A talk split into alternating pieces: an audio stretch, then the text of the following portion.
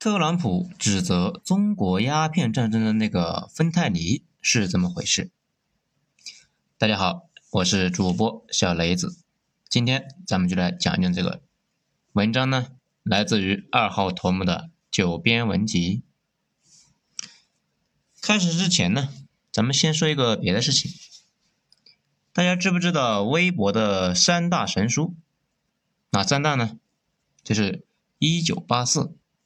乌合之众，动物庄园。这尽管广大的微博群众那基本上没有怎么看过这本书，不过呢，只要听过这三本书讲了啥，就可以在网上变成一个全能的键盘侠，属于喷子速成手册。咱们呢举几个例子，大家来感受一下。如果谁要是说中国的治安好，摄像头多，喷子呢就让他去看《一九八四》。喷子说了一句弱智话，被大家嘲笑了，就让大家去看《乌合之众》。这反正除了自己，其他人都是乌合之众。喷子感慨，其他人没有自己这么高的觉悟啊，就来了一发《动物庄园》。除了自己，其他人都是鹰鹰狗狗的动物。尽管读过这三本书的人凤毛麟角，如果你真的读过，你一般不会去到处炫耀，因为这三本书。尤其是乌合之众，水平呢非常非常的一般。这本书能够火起来，主要呢就是靠的这个书名。大部分呢读了这个书名，就有一种鹤立鸡群的感觉，鄙夷的看着其他的集，获得了某种巅峰的体验。不过，我们今天要提到另外一本书，也就是《美丽新世界》。在国外，一般把这本书和《一九八四》放在一起卖。他们两个说的内容呢，有点接近，都表达一种对未来社会不太乐观的感受。只不过一九八四指向性不明显，本来说的是英国，那可大家看的时候总觉得是苏联，甚至呢中情局都大力推荐过这本书。不过这两年已经不怎么聊这本书了，毕竟现在全世界搞监听最厉害的是美国人自己啊，把默克尔啊都给偷听了。再要是反监听，那多多少少呢，就有点精神分裂了。美丽新世界就太明显了，指名道姓的鄙视资本主义，里边呢没少讽刺苏联。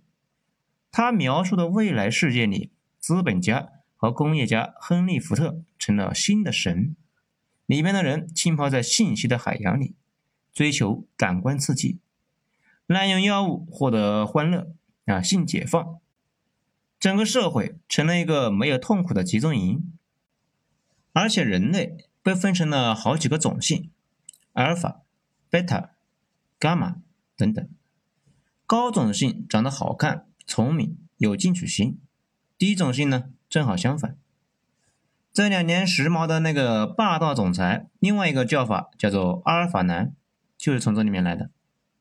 此外，还有一个东西叫做 ABO。大家呢有兴趣可以自己去查一下，也是从《美丽新世界》当中衍生过来的。看完之后大跌眼镜。这里呢倒不推荐这本书，因为咱自己也没看完，只看了三分之一，只把整体设定弄清楚了。这本书翻译的太烂了，看得憋屈啊。不过这本书最大的好处就是这么多年过去了，大家发现。一九八四的那一种监控型社会已经不可避免。不过，除了犯罪分子，其他人感觉还凑合。连热爱自由和隐私的美国人也默认了这一点。但是，丝毫不用怀疑的是，我们的社会越来越陷入了美丽新世界的概述的一个情况，而且越陷越深。比如，美国那边的一个评论家安德宾就批评说：“消费主义。”娱乐致死，大麻、芬太尼、毒品、性解放、教育分级、阶级分化，正在逐步的腐蚀美国，正在把美国变成美丽新世界中的一个情景。他说的这一堆东西里面呢，其他的都好理解，唯独芬太尼那比较奇怪。我们之前呢也没少提这个东西，但是没有一直有没有细说。所以呢，今天咱们来重点说一下这个东西。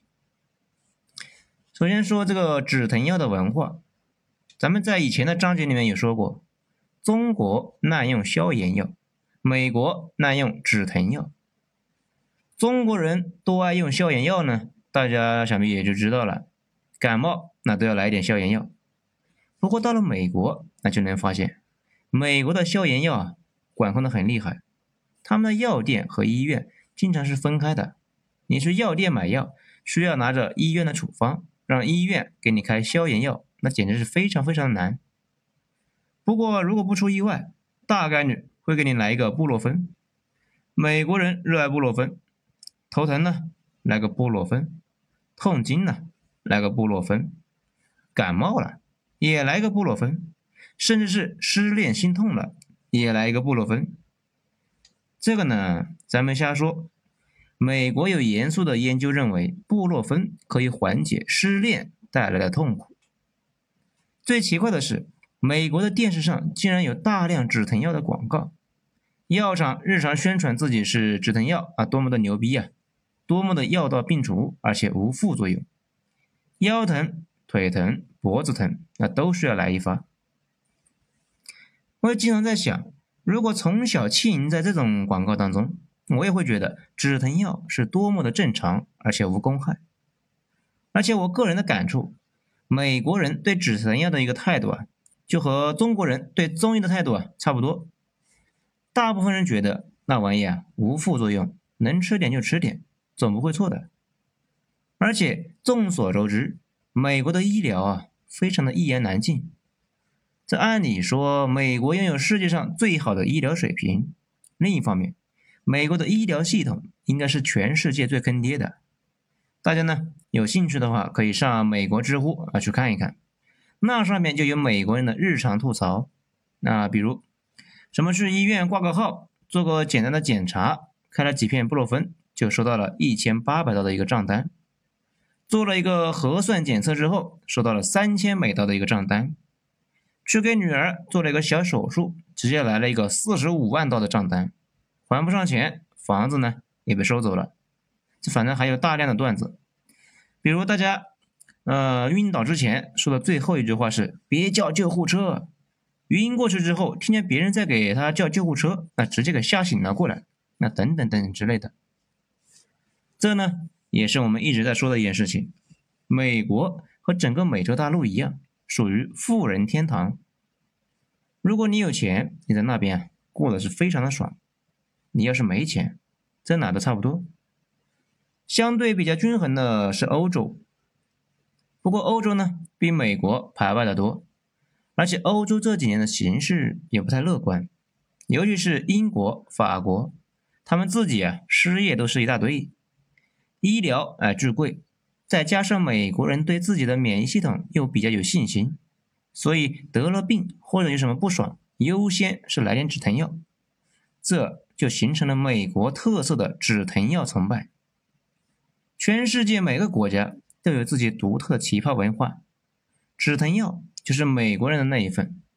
而美国人说的众多的止疼药里面，就有今天咱们要说的芬太尼。那个芬太尼那是个什么鬼呢？首先，芬太尼是一种阿片药物。那什么是阿片药物呢？阿片那就是鸦片。从罂粟中提取出来的东西，最早提取出来的是吗啡。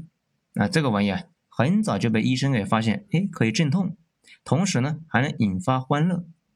不过效果还是一般，还成瘾。很多人得了癌症之后，需要更强烈的镇痛剂，这个时候吗啡就显得有点力不从心了。在这个背景之下，德国拜公司，啊，就是那个做蟑螂药的公司。发现，在吗啡的基础上做了一些改良，使新产品比吗啡更加容易进入人的大脑，吸收性那也更好，药效更强。这种明星款的新产品就是大家熟知的海洛因。海洛因那比较厉害，镇痛的效果是吗啡的四到八倍，而且用了之后不感觉到疲劳，精神百倍。拜耳公司呢给这个产品起了一个非常给力的名字，叫英雄。随后呢，在德国军队里面大规模的使用。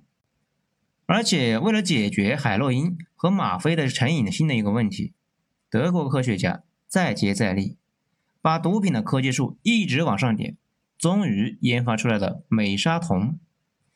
那这个玩意比吗啡什么的副作用呢要小得多，甚至戒毒所经常用这个玩意来帮助戒毒者。这些从鸦片基础上各种提纯、转换做出来的一系列产品，共同组成了阿片药物家族。芬太尼跟他家里的其他成员一样，最早也是想解决吗啡镇痛效果不足、成瘾性强的问题。一九六零年，强生公司的子公司，嗯，也就是那个治脚气的达克宁和各种婴儿用品所在的公司。也就是杨森公司科学家接过了德国人的接力棒，对另外一种阿片药物一顿研究啊，大幅度解决了药物快速进入大脑的问题。到此为止，阿片药物取得了革命性的突破。因为以往新产品呢，一般能够比吗啡提高几倍效果啊，那就不错了。而最新款的这个芬太尼，在吗啡的基础上整整提升了一百倍。不过这玩意也有个明显的副作用。劲太大，而且进入人体之后啊，会激活人体产生大量的快乐体质、快乐物质。那效果呢，跟吸毒差不多，而且有抑制呼吸的毛病。摄入太多、太欢乐就喘不过气。其实人在高兴的时候啊，会憋笑啊，会憋气，笑一分钟会喘两分钟。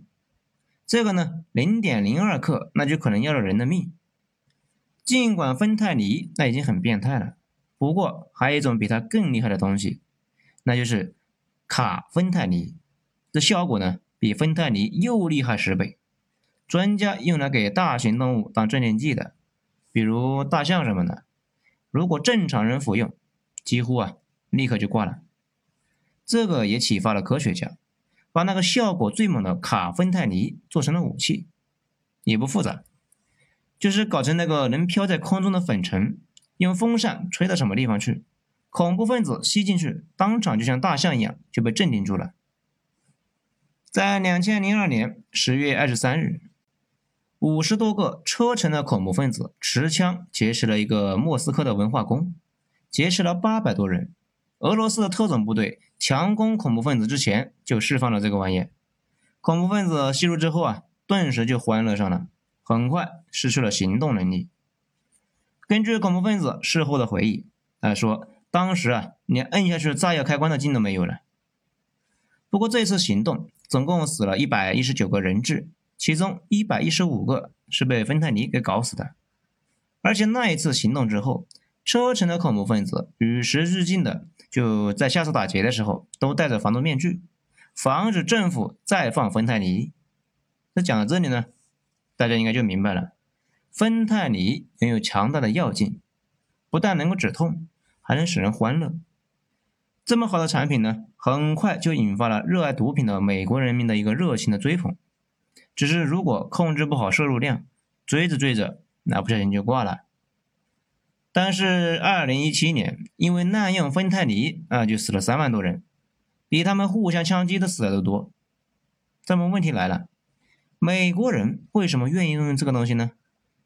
这个就跟美国医生有关，在美国做了手术或者是背疼什么的，哎，这个可以看一下美剧啊，大家就能看到美国人的背啊经常疼，而且呢，这感觉是他们一个特色啊。医生呢就愿意给他们开阿片类的一个药物止疼，甚至牙医都总是开阿片类的一个止疼药。这要知道啊，阿片类的止疼药在中国啊当毒品一样管制。在美国那些操作啊，在中国基本是不能想象。当然了，我们对消炎药的态度，他们呢也不能够接受。问题是阿片类的止疼药药劲太大，成瘾性很强。不少人本来没有药物成瘾这方面的问题，被医生经常给开止疼药，通过止疼药那体会到了毒品的爽，然后越陷越深，不能自拔。美国那边这些年最新的研究显示。穷、止疼药、吸毒属于一个闭环，而且这三样都无法自拔。那这里呢就有个问题：美国医生有病吗？这么坑老百姓？平白无故给老百姓开阿片类的止疼药？这个原因很多。之前美国国会还有一个听证会，那咱们仔细看了一下，发现这妥妥的是制度的问题。因为美国的医保体系啊比较奇葩，把阿片类的止疼药给放到保险里了，可以随意报销，所以医生优先开这类药，开别的药呢要担心病人承担的太多。医生也是为了降低病人的压力啊。这那么问题来了，为什么美国要这么搞呢？而其他国家完全没有美国这么严重呢？这是因为美国的药企游说能力强啊，通过游说国会给自己的药来加戏。医生们为了图方便省事，而且本着给病人省钱的一个原则开止疼药，最后可能把病人变成了瘾君子。这也是为什么我们一开始说的，美国百分之五的人口消耗了全世界百分之八十的毒品，也不奇怪。美国采取的是一种延续至大英帝国的一个分权模式，一般议会里面各种势力的人啊在一起讨论，这样呢有个好处是可以防止集权，毛病是某些利益集团的势力那会越来越大，这很好理解嘛。比如军火集团在海外打仗赚了钱呢，回来游说国会去打更多的仗，买更多的武器，他们赚更多的钱，并且通过投机大选给自己谋取更多的利益。比如川总上台，背后呢就有军火集团，不过他上台之后不好好打仗，还要撤兵，这军火集团对他的意见很大呀。医疗系统和保险系统那也是一样的。通过在国会圈养的一个政客，不断给他们自己加力。这一般来讲，这种模式在扩张阶段特别好。利益集团会去分那些增量，并且有动力的去进行下一步的扩张。但是，一旦扩张停止，就会打劫自己本国的老百姓。讲到这里啊，多说一句，其实全世界药企都有一个冲动，就是把自己的药加到医保里面。那大家就可就纳闷了啊，咦，那这不挺好的吗？那这个呢，得分开说。有些药巨贵无比，如果不纳入医保，基本上谁得了奇怪的病，那都得破产。但是问题是，这些病本身比较稀有，而且治疗起来呢比较贵。如果每个人得了病都不惜代价抢救，那可能是一个无底洞。尤其是老年人，生命的尽头总是一堆奇怪的病。如果每个老年人都花个几百万上千万，最后只延续长了半年的寿命，那医保可能就很快就见底了。其他那些本来不严重的病也就没法治了。所以这个问题其实还比较复杂。各国现在的思路还是尽量把常见的病纳入医保，奇怪的病呢就得老百姓自己搞一个重疾险什么的，防止几个人把几百上千的人的资源给占了。那也是一种不公平的。咱们再来说，芬太尼这个玩意啊，怎么就跟中国扯上了关系？理论上讲，特朗普眼里美国所有的问题都和中国有关，而且就在特朗普大选的时候，就一再强调滥用芬太尼这个事，川总不能不管。而他认为，美国的芬太尼主要是从中国来的。中文网上完全没查到这个说法到底是什么背景，不过呢，在外网上研究了一下，大概弄明白了川总的脑回路。原来啊，在二零一八年之前，中国对于制造芬太尼的原料 MPP 和四 AMPP 啊没有管制，那这个也正常。这玩意呢，属于一个常见的工业原料，在中国这样一个工业国，管制这玩意啊，确实是不太合适。但是制作芬太尼的工艺呢，并不复杂，而且美国人的人民有巨大的需求，于是中国的一些地下作坊生产了部分的芬太尼，通过邮政系统就快递到美国去了，被美国海关截获了几次。川总当然是不会放过任何能够黑中国的机会，据此呢对中国施压，说是中国把他们的老百姓啊给带坏了，于是。中国在二零一八年对这类药原料呢进行了一个严格的监管。从这以后，中国流向美国的芬太尼已经是非常非常的少。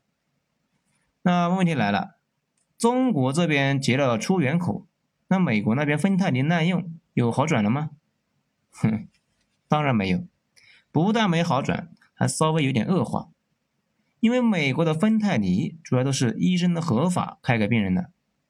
再说了，退一万步讲，美国挨着墨西哥嘛，只要有这个兄弟在，美国人就完全不用愁拿不到毒品以及芬太尼。不知道大家还记不记得今年被跪杀的那个黑人？他死后体内就被检测出除了致死量的一个芬太尼，还有海洛因，而且这个人又有心血管疾病。所以，美国鉴定部门认为他不是被警察给搞死的，而是警察的行为诱发了黑鼠年自己体内的一个某种疾病。用美国人的自己话说，美国现在毒品和止疼药的一个泛滥，本质是制度性的吸毒。如果想解决，就得从根本上治理，比如以人民的需求作为出发点，而不是药企资本家的利益。如果让他们做决定，他们最爱的就是高价药和成瘾性的药物。这里呢，我们说的这个事情，那绝对没有耻笑美国的意思啊，而是说了解他们搞成这样的原因，才可以避免我们自己踩坑。很多政策的本质都是共识，比如美国禁毒能力呢，一直是很差的，因为在绝大部分的美国人眼里，吸毒本身就是自由的一部分。哪怕别人吸毒吸死了，那关你屁事！大家都这样想，这禁毒工作能够开展好，那就真的是见鬼了。我国呢，相对要好得多，主要是有共识，人人有觉悟，举报吸毒人群啊。朝阳区的一个群众，那你们都懂的。而且通过这次的疫情，大家也都看出来了，美国人最关心的其实是中国，而不是他们自己的老百姓。疫情呢，都成那样了。川总呢，依旧是在天天聊中国。这两天疫情全球之最，而且已经出现了变异款和二次感染。呃，这也就是说，免疫系统有了抗体，依旧会得病。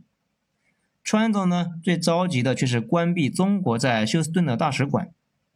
再多说一句啊，这个大使馆，川总是大选，明显是要选不上了。如果他大选失败，他的女婿大概率那就会进局子里面。说不定呢，把他也会牵扯进去，所以最近呢有点疯。接下来三个月，啥事都能干得出来啊！大家做好心理准备。基层老百姓也根本就不当回事，反正是死了几十万人、十几万人，那又不是自己的家人。哪天轮到自己的家了，其他人也不担心，那又不是他们的家人。至于资本家，就更漠视这件事，顶着疫情，美股这个全球最大的泡沫继续向上突破。这说白了，美国的资本市场已经跟美国老百姓彻底脱节了。你们死你们的，资本家赚资本家的，相忘于江湖。至于资本家为了利益最大化，一手造成的眼下的这种止疼药滥用，就更没人关心了。他们那个医疗体系也一样，本来有机会弄个好的体系出来，但是硬生生的弄成了一个大毒瘤。啊，不过也好。向全世界哎提了个醒：如果医疗体系的目的不是为了人民，而是为了资本家利益最大化，那最后的结果都是美丽新世界。好了，今天咱们就讲到这里，精彩下次接着继续。我是主播小雷子，谢谢大家的收听。